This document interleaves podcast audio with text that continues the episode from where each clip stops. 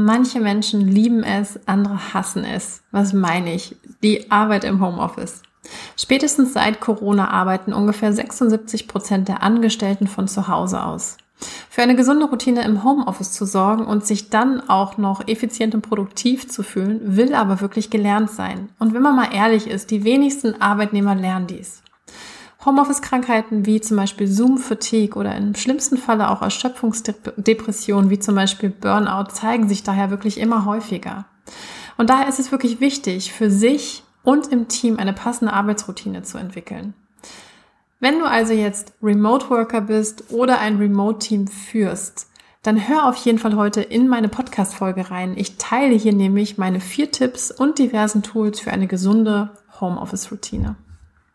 Hallo, ich bin Svenja Gossing und ich freue mich, dass du heute wieder reinhörst und gerne möchte ich heute mit dir das Thema Healthy Homeoffice beleuchten. Also ganz konkret, was hilft dir, gesund und produktiv von zu Hause aus zu arbeiten?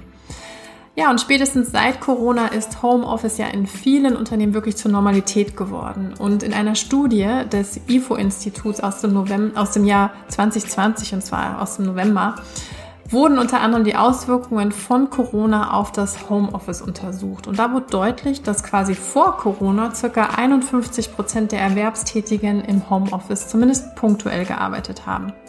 Nach Corona sind es nunmehr sogar 76 Prozent. Und in größeren Unternehmen, also den klassischen DAX 30 Unternehmen, sind es sogar teilweise bis zu 97 Prozent der Belegschaft, die weiterhin im Homeoffice arbeiten.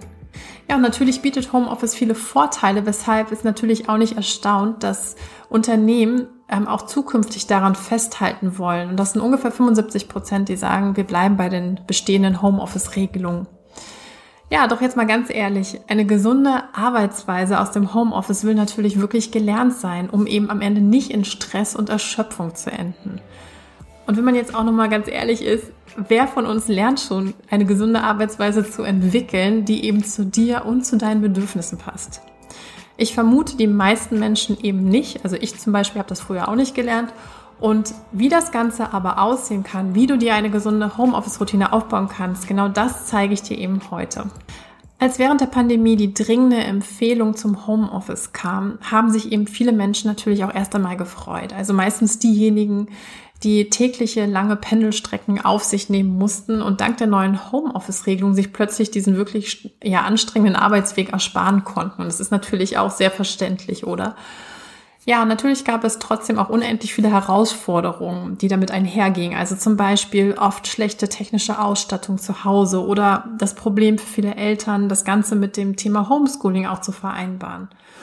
Ja, und wenn dann alles irgendwie gut lief, die Arbeitsplätze irgendwie eingerichtet waren, fanden sich die meisten Mitarbeiter irgendwann in einer ja, Art virtuellen Variante ihres bisherigen Arbeitsalltags wieder. Also das bedeutete eben sehr, sehr oft, Meeting-Marathons via Zoom, Microsoft Teams oder irgendwelche anderen virtuellen Konferenztools. Und teilweise, und das fand ich war eigentlich so die spannendste Geschichte, die ich erlebt habe oder beziehungsweise am Rande mitbekommen habe, wurden ganze eins zu eins Strategietagungen über drei Tage in virtuelle Calls gepackt. Also an dieser Stelle wirklich mein Mitleid dafür. Das muss unglaublich anstrengend gewesen sein. Ich weiß nicht, ob du schon mal acht Stunden lang in einem Videocall gesessen hast. Falls ja, dann wirst du am Ende des Tages vermutlich unendlich erschöpft bzw. braindead gewesen sein. Womit viele Unternehmen, Führungskräfte und Mitarbeiter nämlich keine Erfahrung hatten, war sich ja als Team im gesunden Maße wirklich virtuell zu managen, zu organisieren. Denn das Arbeiten in Non-Stop-Video-Calls ist nämlich doppelt so anstrengend für das Gehirn wie das Telefonieren beziehungsweise ja das Treffen in persönlichen Face-to-Face-Meetings. Und deswegen ist es auch nicht erstaunlich, dass sich immer mehr Menschen erschöpft und ausgebrannt fühlten oder auch immer noch fühlen, weil der Zustand dauert ja in vielen Firmen und Unternehmen weiterhin an. Und auch sehr, sehr schnell wurde dann auch für dieses Phänomen ein Name gefunden, nämlich Zoom-Fatigue, beziehungsweise auf Deutsch, jetzt nicht ganz so schillernd, ähm, Videokonferenzerschöpfung heißt es. Ja, und was ist damit gemeint? Damit gemeint ist die Erschöpfung beziehungsweise Gereiztheit, Konzentrationsprobleme durch die übersteigerte Teilnahme an Videocalls. Ja, und Wissenschaftler der Universität Stanford haben dieses Phänomen untersucht und haben die Gründe, vier Gründe sind es genau, für dieses Zoom-Fatigue identifiziert. Und die möchte ich euch gerne mal vorstellen, weil die wirklich ganz spannend sind. Den ersten Grund, den sie festgestellt haben, ist, dass der exzessive Augenkontakt in Videocalls unnatürlich für uns ist. In normalen Meetings ist es ja so, dass es eben Redner und Zuhörer gibt. Wir machen uns Notizen, wir lassen vielleicht mal den Blick aus dem Fenster schweifen oder schauen den Kollegen an. Und in einem Zoom-Call schauen wir uns ja ständig an und sage ich mal, nehmen auch alle nonverbalen Signale, also zum Beispiel das Kratzen an der Stirn oder ähnliches wahr. Und das wird automatisch vom Gehirn als Beteiligung sozusagen interpretiert und erregt natürlich dann sofort unsere Aufmerksamkeit. Dazu kommt, dass in vielen ähm, ja, Calls die Gesichter oft viel, viel näher dran an uns sind als im realen Leben. Das heißt, das Gehirn bewertet dann auch diese Nähe als intensive Situation, vielleicht sogar punktuell als Konflikt. Und das erfordert natürlich wieder Aufmerksamkeit vom Gehirn. Daher ist auch so ein Tipp, dass man eben, ich nenne es jetzt mal Zoom-Meeting, es kann natürlich auch, wie gesagt, jede andere ähm, Videokonferenztechnologie sein, also dass man diese virtuellen Meetings eben nicht im Fullscreen sich anschaut, sondern eher wirklich Abstand zum Redner hat und eben auch damit so ein bisschen Platz zur Situation. Das ist so ein kleiner Hack, den ihr euch mal merken oder ausprobieren könnt, besser gesagt. Der zweite Grund. Ja, wir sehen uns ständig selbst, und das ist eben auch ermüdend für uns, und das meine ich jetzt wirklich ernst, ja, in den meisten Videokonferenzprogrammen sehen wir ständig unser Kamerabild. Also wir sehen uns beim Reden, beim Nachdenken, beim Nicken, beim Feedback geben. Und das auch ist sehr, sehr ermüdend für unser Gehirn. Und es ist ja auch nicht so, dass wir im Alltag ständig mit unserem Spiegelbild oder besser gesagt mit einem Spiegel vom Gesicht herumrennen würden. Und ergänzend ist es, dass wir dadurch auch sehr, sehr kritisch gegen uns selbst werden, weil wir uns, wie gesagt, ständig sehen. Da gibt es einen kleinen Tipp, um das so ein bisschen auch abzumildern. Bei den meisten Videokonferenzeinstellungen besteht die Möglichkeit, so eine Art Hide Oneself-Knopf ähm, zu betätigen. Also da ist dann das Ziel, dass ihr die anderen noch sehen könnt, die anderen können euch auch sehen, aber ihr könnt euer eigenes Spiegelbild sozusagen nicht mehr die ganze Zeit sehen. Also das ist meist nach Start der Videokonferenz einzustellen. Deswegen probiert das mal aus. Ja, der dritte Grund, warum Menschen an Zoom-Fatigue sozusagen leiden oder unter Zoom-Fatigue besser gesagt, ist, dass Videocalls natürlich unsere Mobilität extrem einschränken. Im normalen Arbeitsleben bewegen wir uns natürlich viel mehr, allein durch persönliche Treffen oder durch Telefonate, in denen wir auf und ab gehen. Und durch die oft sehr, sehr fixierte Installation der Kamera beim Videocall, es ist ja meist irgendwo vielleicht am Laptop oder am Monitor oder ähnliches angebracht. Es gibt so einen festen Ort, den wir dafür eingerichtet haben, ist natürlich unsere Mobilität extrem eingeschränkt und das starre Sitzen daher an einem Ort und im schlimmsten Falle acht Stunden erschöpft uns daher körperlich auch sehr. Ja, und der vierte Grund, warum wir Zoom-Fatigue haben, ist die kognitive Überforderung durch Videocalls. Also in ja, Face-to-Face-Interaktion ist natürlich auch die nonverbale Kommunikation für uns sehr natürlich und hilft uns auch. Also die kleinen Zeichen, die kleinen Stimmungen, Körperbewegungen oder ähnliches unseres Gegenübers zu interpretieren, um so ein Gesamtbild ähm, herzustellen und auch ein Gefühl für eine Situation zu entwickeln. Und in Videocalls muss man da wirklich viel, viel härter arbeiten, um die Zeichen des Gegenübers eben zu empfangen. Und nicht nur wir selbst müssen aktiver die Signale ähm, entsprechend rüberbringen, wie zum Beispiel durch aktiveres Nicken, sondern auch das Auslesen, also das ganze Zwischenmenschliche ist viel, viel schwerer wirklich zu interpretieren, weil Videocalls finden sozusagen viel eher auf so einer Kopf-Mental-Ebene statt und man sieht einfach auch durch diesen ja, Ausschnitt, den wir ja nur voneinander sehen, diese ganzen kleinen Nuancen eben nicht gut und das ist eben sehr, sehr anstrengend fürs Gehirn. Ja, ein Tipp ist da zum Beispiel wirklich, ähm, und das ist natürlich auch immer abhängig vom Meeting, vom Setting, wie da auch vielleicht das Meeting eingeführt worden ist, aber wirklich die Kamera punktuell mal auszumachen und sich wirklich einfach nur ähm, auf das Zuhören zu konzentrieren. Das gibt wirklich ähm, dieser kognitiven Überforderung so eine kleine Pause und sich dann aber auch wirklich in dem Moment dann vom Laptop mal wegzudrehen und wirklich vielleicht sogar die Augen zu schließen und dann, wenn es irgendwie möglich ist, nur zuzuhören. Ich pack dir übrigens den Zoom Fatigue Test der Universität Stanford noch mit in die Show Notes. Also teste dich doch mal einfach selbst beziehungsweise dein Team, ob ihr vielleicht sogar unter Zoom Fatigue leidet. Falls dem so ist, wäre mein Tipp, definiert wirklich Meetingregeln neu. Also fragt euch wirklich, welcher Call muss virtuell sein, wo reicht auch mal vielleicht ein Audio-Call und ob es vielleicht auch okay ist, punktuell mal einfach die Kamera auszumachen. Ich selbst arbeite ja als Coach fast ausschließlich online in der Zwischenzeit und vor Corona ähm, habe ich natürlich auch persönliche Coachings gehabt, also persönlich vor Ort sozusagen. Und da waren wirklich fünf Coaching-Sessions für mich wirklich gut möglich. Seit ich jetzt rein virtuell arbeite, biete ich wirklich nur noch maximal drei Coachingstunden pro Tag an, da ich ansonsten wirklich nicht mit voller Aufmerksamkeit beim Klienten sein kann. Und das ist natürlich auch gerade beim Coaching wichtig, wo es darum geht, ja auch wirklich Nuancen, Körpersprache oder ähnliches so mitzulesen. Und ähm, das wäre eben sonst einfach wirklich viel, viel zu anstrengend. Vielleicht eins vorweg. Eine gesunde Homeoffice-Routine zu entwickeln, braucht wirklich Zeit und ist auch immer wirklich was sehr, sehr Individuelles. Und damit meine ich, es hat natürlich auf der einen Seite mit den Freiheitsgraden, die du im Beruf hast, zu tun. Also wie viel Flexibilität hast du hier? Und auf der anderen Seite natürlich auch grundsätzlich, wie gesund lebst du. Und ähm, natürlich sind gesunde Ernährung und genügend Bewegung immer wichtig, egal ob du jetzt ähm, im Homeoffice arbeitest oder nicht. Ich werde dir jetzt aber auch heute eben vier Tipps geben, die für mich wirklich einen großen Unterschied gemacht haben auf den Weg zu meiner gesünderen Homeoffice-Routine. Und auch hier ganz ehrlich, ich probiere immer noch viel aus und ich adaptiere immer auch noch viel. Nur das ist das, wo ich für mich persönlich wirklich am meisten Unterschiede gemerkt habe. Und das teile ich jetzt mit dir. Den ersten Tipp, den ich dir geben möchte, gib deiner Homeoffice-Zeit wirklich Struktur das ist natürlich je nach Job und Aufgabenbereich, ist bei dem einen der Arbeitsalltag vielleicht eher von außen diktiert, beim anderen vielleicht flexibler. Ich habe jetzt natürlich hier als Solopreneur in Anführungsstrichen leichtes Reden, weil ich natürlich zeitlich relativ flexibel bin. Doch generell ist es wichtig für alle, egal ob du eben selbstständig bist oder angestellt, dass du wirklich eine feste Routine und Struktur im Homeoffice anfängst aufzubauen, die zu dir und deinen Bedürfnissen passt. Eine Routine könnte zum Beispiel sein, dass du die Uhrzeit festlegst, wann du ja in deinen Arbeitsalltag startest und vielleicht erste Meetings machst. Du könntest auch feste Mittagszeiten einplanen und ein festes Arbeitsende. Das ist natürlich jetzt auch wieder sehr individuell. Also manche fangen an, gerne sehr, sehr früh morgens am Schreibtisch zu sitzen. Andere sagen, ich fange an, ab neun Uhr am Schreibtisch zu sitzen, habe vielleicht ab zehn oder elf die ersten Termine, wenn es möglich ist, wenn es nicht zu stark von außen diktiert ist. Grundsätzlich ist es so, je mehr Flexibilität du hast, desto eher lassen wir uns ablenken.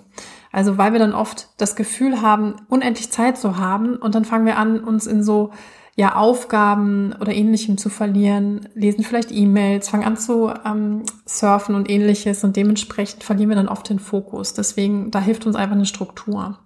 Ja, wie mache ich das jetzt konkret? Also ich versuche immer so gegen neun Uhr in meinem Arbeitsalltag zu starten. Also ich bin definitiv kein Mensch, der ab sechs oder sieben am Schreibtisch sitzt, weil ich morgens für mich immer die Zeit wirklich sehr bewusst reserviere. Ich brauche morgens immer viel Zeit.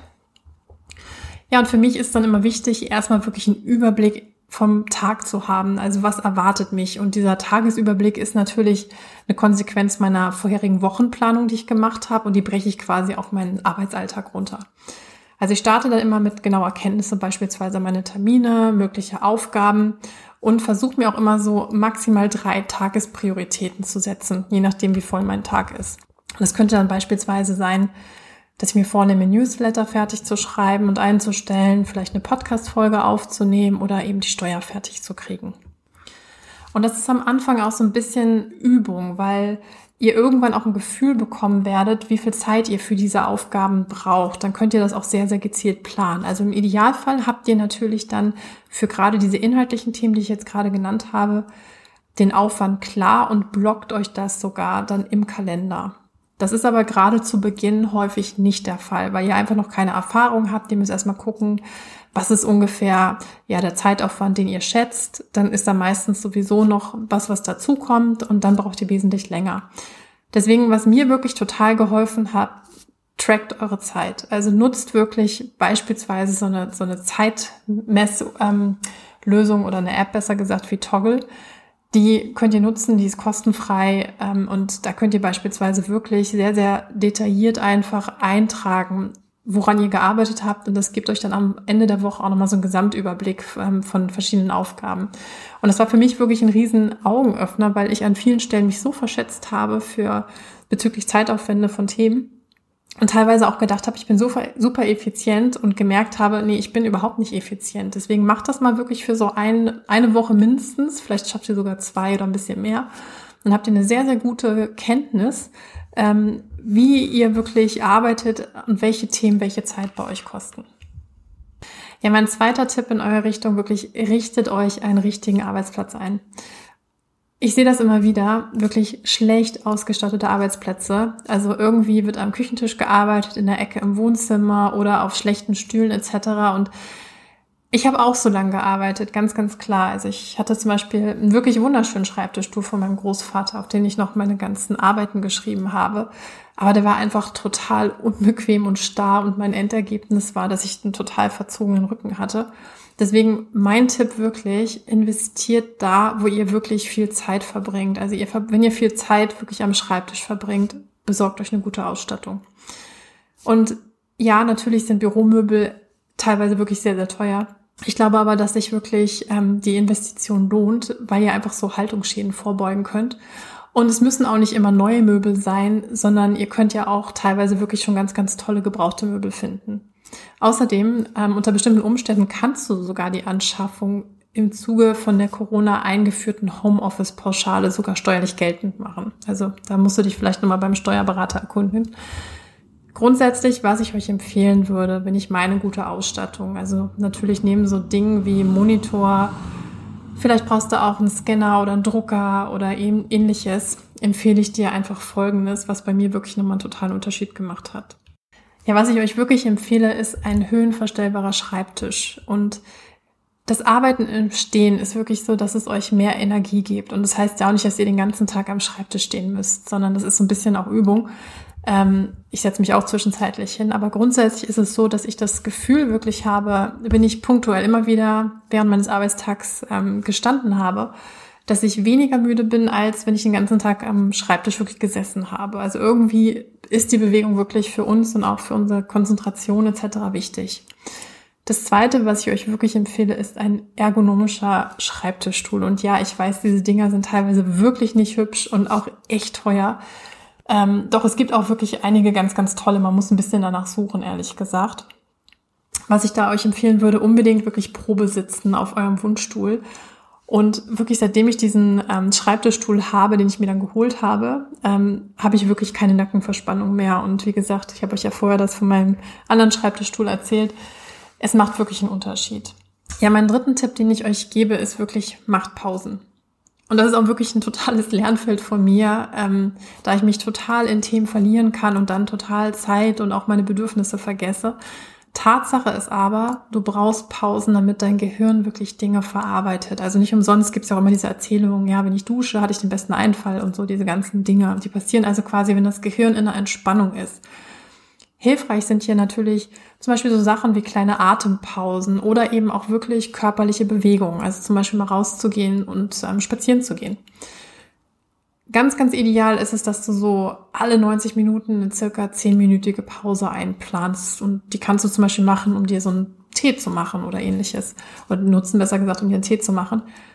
Ganz ehrlich, ich mache das auch nicht immer so. Ich halte mich da auch nicht jetzt immer super routiniert dran, aber ich versuche wirklich immer so alle drei bis vier Stunden spätestens eine Pause zu machen und da wirklich auch nochmal was ganz anderes zu machen, was mich so ein bisschen wieder vom Schreibtisch und vom Inhalt wegbringt.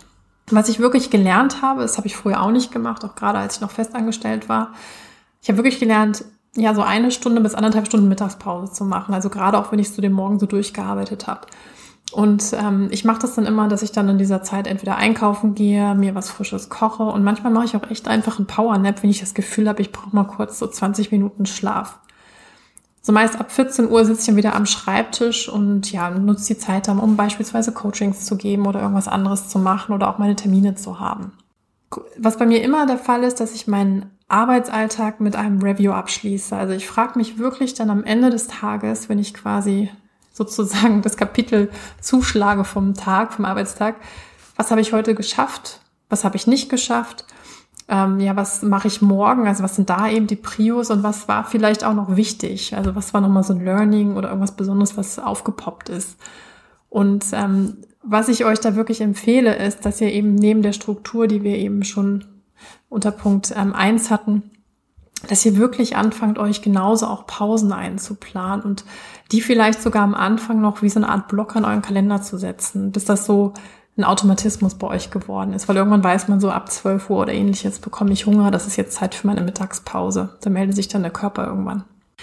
Ja, was ich euch als vierten Tipp noch mitgebe, versucht weniger Multitasking und mehr Monotasking. Ich kann euch sagen, von Natur aus bin ich wirklich jemand, der sehr, sehr leicht abzulenken ist und auch sehr flatterig ist. Also ich bin so eine Art ungewollter Multitasker. Das heißt, wenn ich schon quasi unstrukturiert in den Tag starte, als Beispiel, dass ich irgendwie morgens mich in Instagram oder ähnliches verloren habe, zieht sich das bei mir ganz schnell auch durch den ganzen Tag. Also ich springe dann meist so zwischen Beantwortung von E-Mails und irgendwelchen Prioritäten hin und her und das lässt mich dann noch hibbeliger werden und ich habe am Ende so das Gefühl, dass ich so gar nichts geschafft habe. Was für mich wirklich so wahnsinnig viel geholfen hat, ist mich wirklich ja, mit dem Thema Monotasking zu beschäftigen. Also wirklich sich nur auf eine Sache zu konzentrieren, beziehungsweise inhaltliche, naheliegende Themen in einem Zeitblock quasi abzuarbeiten. Zum Beispiel könnte das so aussehen, dass du alle deine E-Mails ähm, zu einer festgelegten Uhrzeit beantwortest oder alle deine Telefonate führst oder vielleicht gewisse konzeptionelle Themen an einem Tag in einem gewissen Zeitkontingent abarbeitest. Also zum Beispiel habe ich immer einmal die Woche so einen Content Creation Tag. Das heißt, da versuche ich meine Newsletter zu schreiben, meine Podcasts vorzubereiten, vielleicht irgendwelche Posts oder ähnliches vorzubereiten und wirklich hauptsächlich dieser Tätigkeit des Schreibens nachzugehen. Und ähm, das sozusagen gibt mir viel mehr Erfolgserlebnis, als wenn ich punktuell mal hier eine halbe Stunde, da mal eine Stunde oder ähnliches halt arbeite, weil mich dieser Wechsel viel, viel mehr stresst. Also deswegen versucht das mal. Und wenn ihr das mal ausprobieren wollt, das könnte zum Beispiel so aussehen, dass ihr so einen Beispieltag so startet, 8.30 Uhr, vielleicht mit so einer Tagesplanung. Vielleicht sagt ihr dann, ich starte erstmal mit wichtigen Calls und E-Mails, die mache ich von neun bis zehn. Dann habt ihr vielleicht eine Deep Work Phase, wo ihr vielleicht Briefing-Unterlagen oder ähnliches erstellt. Mittagspause, danach vielleicht nochmal ein kurzer Blick in die Mail. Und dann, danach habt ihr vielleicht ähm, eben diverse Termine, die dann so ein bisschen eher so Shallow Work sind, wo ihr quasi nicht mehr konzeptionell oder ähnliches arbeiten müsst. So dass ihr eher in so Themenblöcken arbeitet. Und auch das ist hier natürlich wieder sehr, sehr individuell. Also wie frei du dir jetzt natürlich deinen Tag gestalten kannst, das hängt natürlich jetzt total von deinem Beruf, von deinem Aufgabenbereich und auch von dem Arbeitsmodell ab.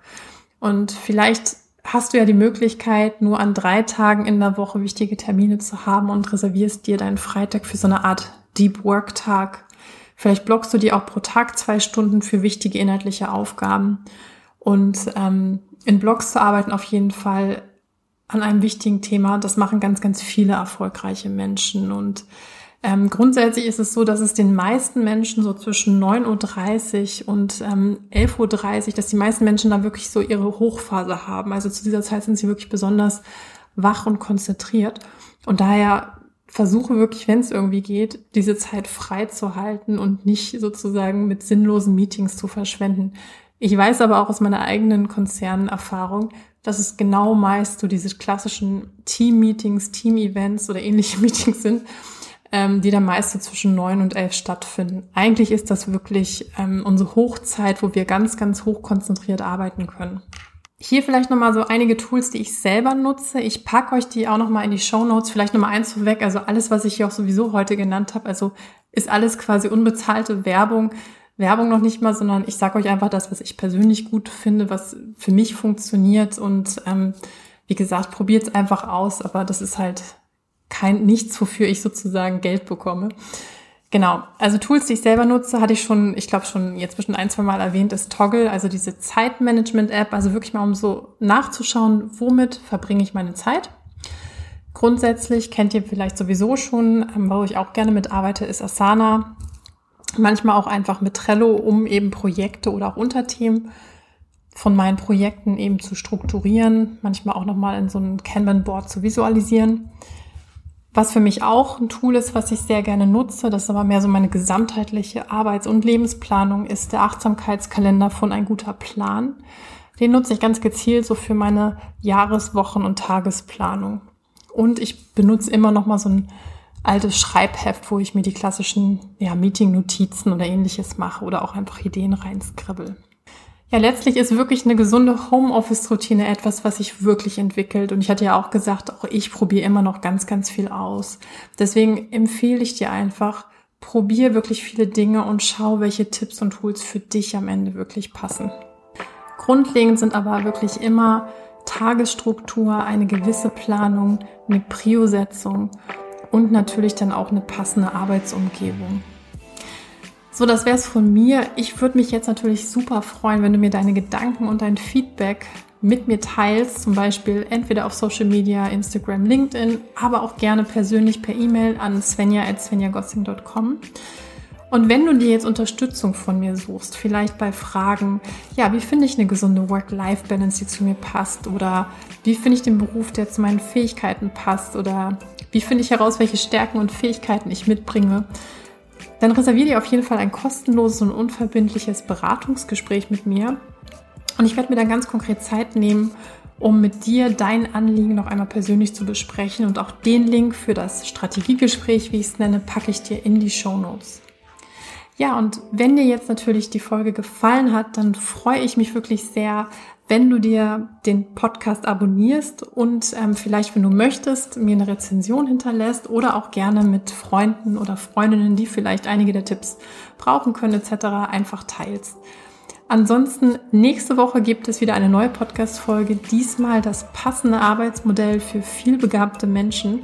Und ich wünsche dir bis dahin eine wunderschöne Woche. Ganz liebe Grüße aus Köln. Bis ganz bald, Svenja.